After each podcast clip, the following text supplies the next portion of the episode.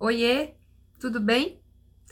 É, falamos em diversos momentos sobre relacionamentos e acho muito importante falarmos de um dos relacionamentos mais é, significantes da vida de um ser humano, que é o relacionamento familiar.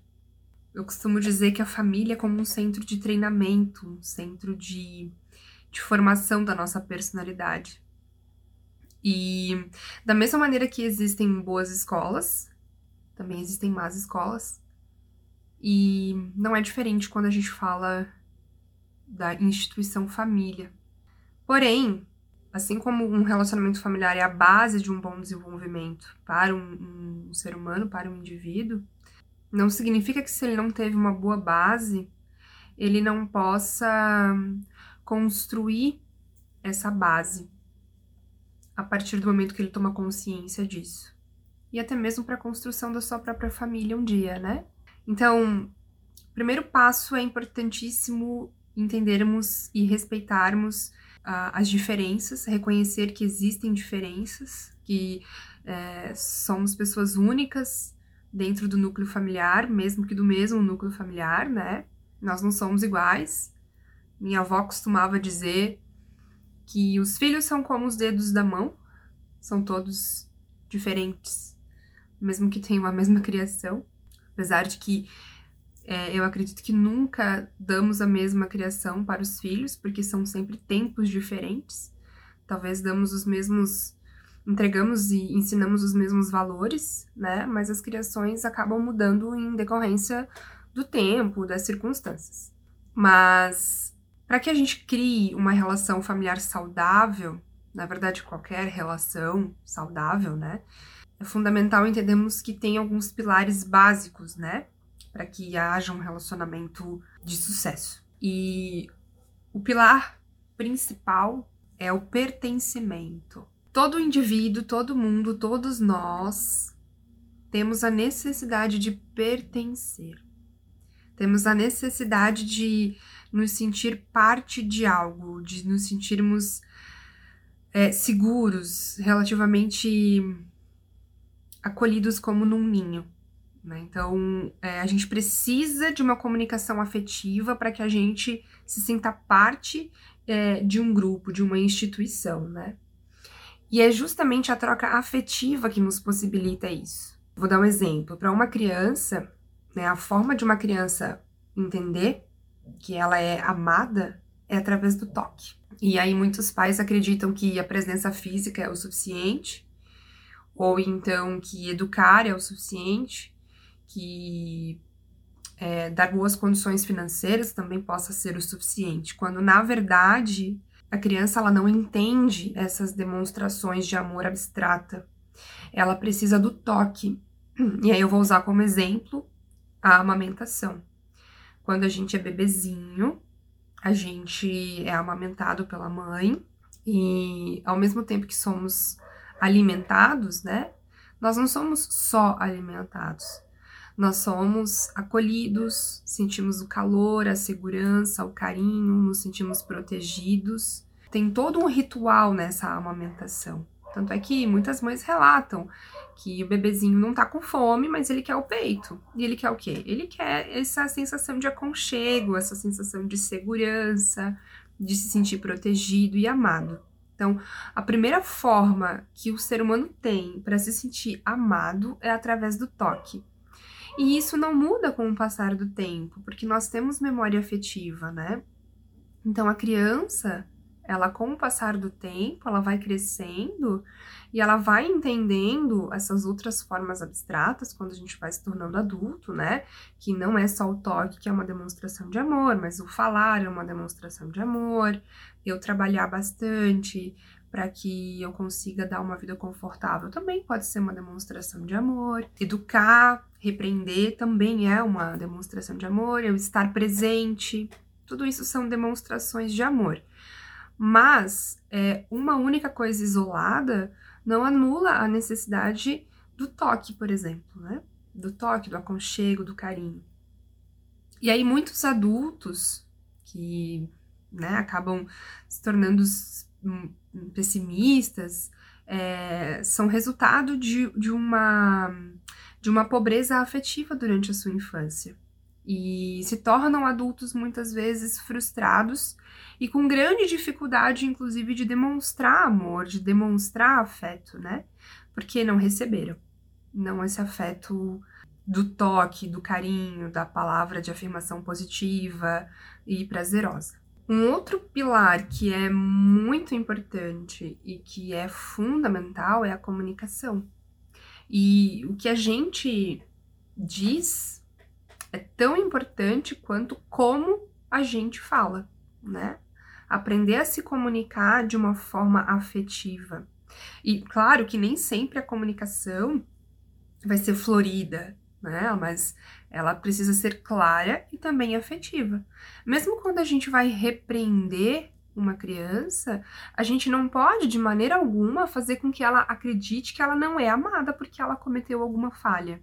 Pelo contrário, é justamente porque ela é muito amada que a gente vai repreender. E o repreender, como eu falei, ela tem que ser de uma forma clara, objetiva, porém mesmo assim de uma forma afetiva. E sem esses pilares, de uma maneira sólida, a gente infelizmente acaba criando pessoas que se tornam adultos com grandes chances de dificuldade em se expressar e também em se relacionar com outras pessoas. E, como consequência, não conseguem construir uma personalidade própria, é uma identidade própria. Então, claro, nenhuma família é perfeita, né? nenhuma família normal. Porque afinal de contas, o que, que é normal, né? Então, só que todos podem de alguma maneira melhorar sua influência na vida do seu núcleo familiar. Inclusive quando você já se tornou adulto. Então, vou usar um exemplo meu. Eu cresci numa família comum, pai, mãe, irmã. E meu pai pela criação dele, hoje eu entendo, né, que é uma questão da criação dele, assim como minha mãe, não eram muito afetivos. Quando eu falo de afetivos, não é que eles não eram amorosos. Com a graça de Deus, eu sempre tive pais muito amorosos. Mas eles não tinham o hábito de, de abraçar, de dizer que ama. As demonstrações de amor eram diferentes. Então, meu pai demonstrava tentando trabalhar e, e, e dar um bom conforto para a família. A minha mãe tentando educar. Minha mãe sempre foi muito rígida, né? E, e essa era a maneira dela de dizer que ela amava, né? E, e, ele também. E aí, com o passar dos anos, com o passar do tempo, eu fui sentindo dificuldade muitas vezes também em me expressar. Então, eu não tinha o hábito de dizer para minha família que eu amava eles. E aí, construindo conhecimento, buscando, entendendo. É, um, um, uma das coisas que me fez entender ainda mais a importância da relação e do núcleo familiar foi quando eu conheci um pouquinho sobre constelação familiar e li alguma coisa relacionada às pesquisas de, que o Bert Hellinger é, desenvolveu. E aí muita coisa fez sentido para mim. Então eu entendi que os meus pais só reproduziram comportamentos que eles receberam, né? Muitas vezes, por exemplo, meu pai é de uma era onde o homem ele, ele é provedor e a, a essa questão de dizer que ama, de, de, de muito afeto caloroso, não tinha, mas em contrapartida, se eu tivesse doente, não importava o que acontecesse, aonde ele estava, ele dava um jeito. Até hoje ele é assim. E, e, ele demonstrava o amor dele de diversas outras formas, como ainda faz. É uma das coisas que ele faz, que eu sei que é demonstração de amor, é quando eu digo que eu tô com vontade de comer tal coisa. Um dia depois, no, no máximo dois dias depois, ele me, me liga e diz: Ó, oh, tem tal coisa para comer, que não quer vir comer aqui em casa? Então, é o jeito dele dizer que ele me ama. Se eu adoeço, não faz muito tempo, a última vez que eu, que eu estive doente, no início do ano, é, ele cuidou de mim. Então, durante a madrugada, eu né, dormi lá e ele cuidou de mim, cuidou da minha febre. A minha mãe também, não é diferente, né? Então, é o jeito de eles dizerem que amam, cuidando. Mas não tinha é, uma comunicação muito afetiva. E aí eu passei a fazer isso. É, eu, passei, eu entendi que talvez essa era uma limitação deles e que teria que partir de mim. Então hoje eu abraço muito, eu gosto, eu beijo e eu falo que eu amo. É, eu faço questão, com bastante frequência, inclusive. Pai, eu te amo. Aí ele, às vezes ele responde, uhum. Eu digo, falei que eu te amo. Eu também. Então tem um, um, um certo, um pouquinho de vergonha, né? E a minha mãe já, já, já criou o hábito também, às vezes ela fala antes de eu falar. E isso é maravilhoso, porque constrói uma ponte de muita acessibilidade e de muito de muita cumplicidade. A partir disso, outra coisa que eu passei a fazer é falar da minha vida para eles, dos, das minhas dúvidas, queixas, é, fazer com que eles se sentissem parte ainda mais da minha vida e cria uma certa empatia. Então, assim como eu faço com eles, às vezes hoje eles fazem comigo também. Às vezes a minha mãe me liga e fala: Olha, tô com uma questão tal, só queria conversar. E é gostoso essa troca, né? Só que isso foi uma construção. E eu falo tudo isso por quê? Porque às vezes você não teve isso. Mas não significa que você não possa ter. O seu pai, a sua mãe, talvez não foi dessa forma que você desejaria que fosse. Mas você pode partir de você isso, né? Criar essa comunicação afetiva a partir de você. E se porventura, olha, Jennifer, infelizmente eu já tentei, mas, né, não, não acontece. Entenda que a partir de você, a família que você for construir, for criar, pode ser diferente. Que você vai fazer diferente do que os seus pais muitas vezes fizeram. E tenho certeza que fizeram não sabendo é, como fazer diferente, né? Eles deram o seu melhor diante das circunstâncias. Então, é muito interessante permitir que a gente se observe como é, seres às vezes menos coerentes e também não cheios de certeza, porque né, às vezes a gente está tão preocupado em ter razão, em alimentar o próprio ego, que a gente esquece que não precisa ter razão. Respira fundo. Vou compartilhar algumas coisas com a minha família, algumas dúvidas, vou criar empatia, vou receber ajuda e vou poder ajudar também nessa nessa confusa estrada que é a vida às vezes, né? que ter alguém pra, com quem compartilhar é sempre muito bom, é muito válido, né?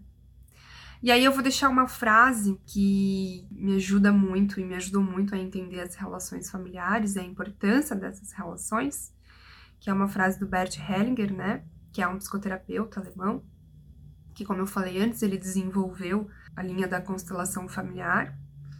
É, ele diz que uma pessoa está em paz quando todas as pessoas que pertencem à sua família possuem um lugar em seu coração, independente da construção da história, né?